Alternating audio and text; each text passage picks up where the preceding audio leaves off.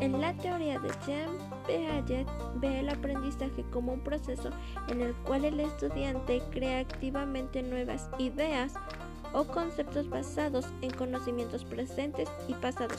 En otras palabras, el aprendizaje se forma manejando nuestros propios conocimientos desde nuestras propias experiencias, en la cual explica el desarrollo de los conocimientos en el, en el niño como el proceso de desarrollo de los mecanismos intelectuales, ya que la teoría de Piaget tiene que ver con la habilidad de los niños para construir individualmente sus conocimientos dentro de sus etapas.